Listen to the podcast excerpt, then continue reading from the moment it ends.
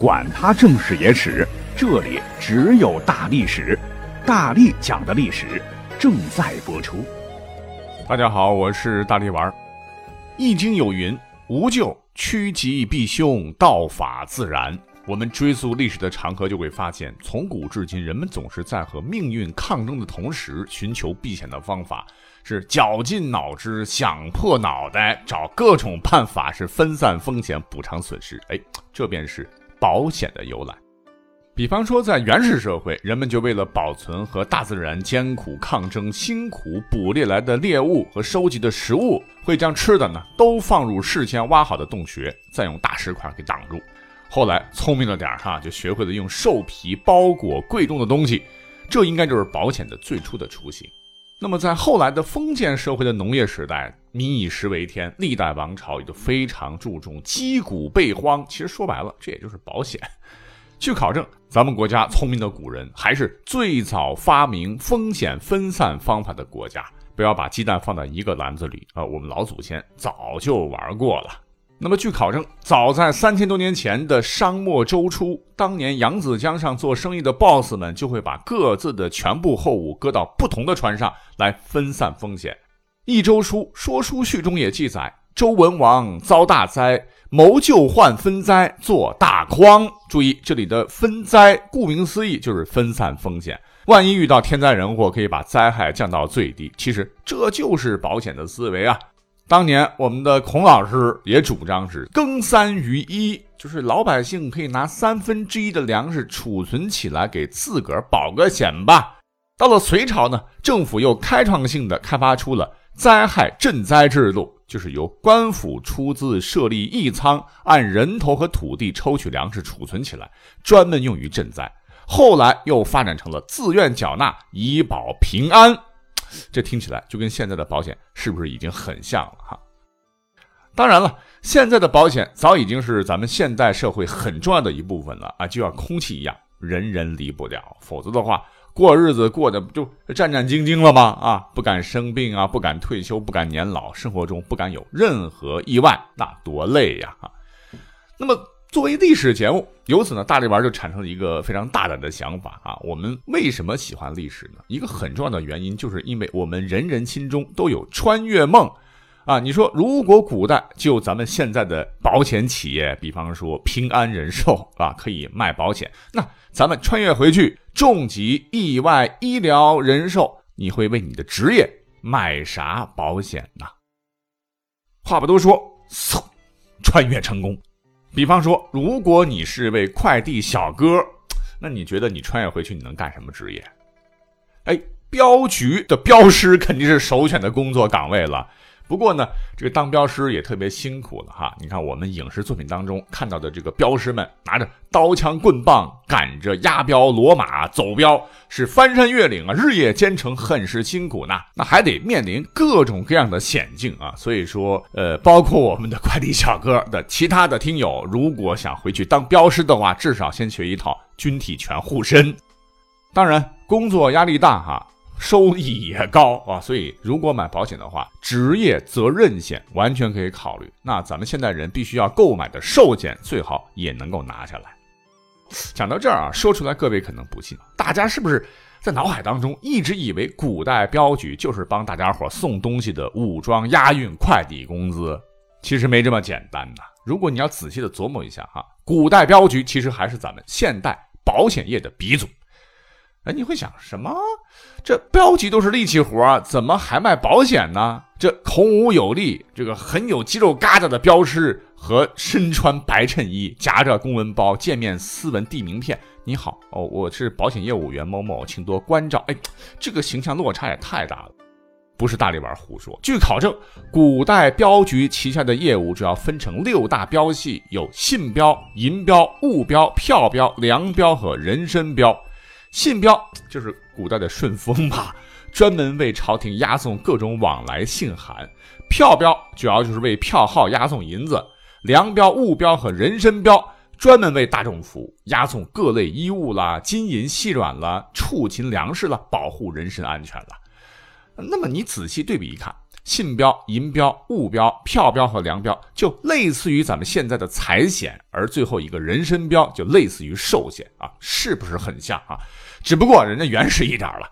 但是呢也没关系啊，咱可以穿越回去啊，帮助他们慢慢的细化各种保险种类。呃，那听到这儿，有同学会说了，我是学武术的，穿越回去呢，可不想去镖局。六扇门锦衣卫，我也不稀罕。哎，我就想在普通衙门里面当个潇洒的捕快，你看行不行啊？惩恶扬善，维护一方的平安。那那如果我要买保险的话，你看买个啥险呢？你可真问对人了啊！据考证呢，捕快，古代它其实是分为捕和快两大类啊。捕役缉拿盗匪之官也，快手动手擒贼之官也。因为两者职责相近，合称捕快。古代捕快们负责缉拿罪犯、传唤被告和证人，以及收集证据等职责，跟现在咱们的警察职业是类似的。那现在的警察，呃，都有团体意外险什么的哈，所以当捕快天天跟犯罪分子做斗争，那工作时间长，压力可能会大。所以健康险别忘了一定要购买。哦，对了，这个寿险再次提醒一下啊，也得多买一点啊。平安人寿的安心百分百专注意外保险，小投入给你安心大幸福。那么说了这么多，也有人会想了啊，大力丸上头这两个职业太简单了呀！哦，我得考你个难的。你看啊，偶是个追星族，我才不想当什么镖师捕快呢，我就觉得当个电影电视明星挺好的。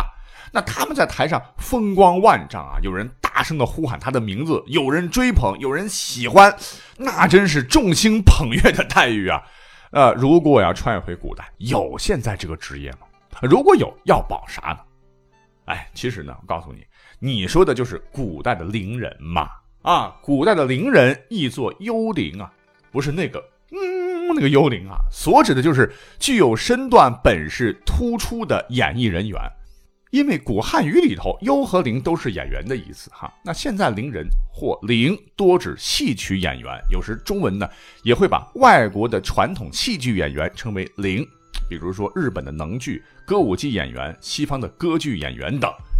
收入嘛啊，如果是这样的话，在古代也是因人而异的。比方说，如果你才貌出众、能歌善舞，妈那那也是大大的。比方说，在明朝末期，引得冲冠一怒为红颜的那位陈圆圆，当年就红得发紫哈。凡事一宴需五金，未读一曲者亦如是啊。也就是说，想要邀请到这位腕儿吃顿饭、唱支歌，需要五两黄金。如果按一两黄金是两万来算的话，它的出场费高达十万大哈。所以呢，我我我是强烈建议啊，伶人们可以购买定期寿险、理财类保险或者高端医疗保险，甚至呢，也可以给自个儿的嗓子啊、脸蛋儿啊定制专门的保险，这样既可以无后顾之忧的继续奋斗在演艺圈。不过讲到这儿，寿险。嗯，还是寿险啊！平安人寿的精锐人生，锁定高额给付，稳健成长，半终身，大家之必备啊！好了，聊到这儿啊，各位可能觉得是意犹未尽吧？啊，你说咱们都穿越回去了哈，光是考虑自个儿，是不是太不够有历史责任感了啊？因为我们都知道，呃，历史是由人民群众创造的，可是有句老话叫做“时势造英雄”啊。有些历史人物的出现，也真真切切的改变了历史的走向。于是乎，有人就觉得，那咱们现在读史书，已经知道了他们的最终结局。可是，如果咱们能穿越回去，哈，碰到那些我们都熟知的古代名人，让他们也能够规避风险、趋利避害，哎，是不是也就间接的改变了历史进程呢？比方说，以下几位啊，如果能回去碰到他们，一定要苦口婆心的劝他们买份保险啊。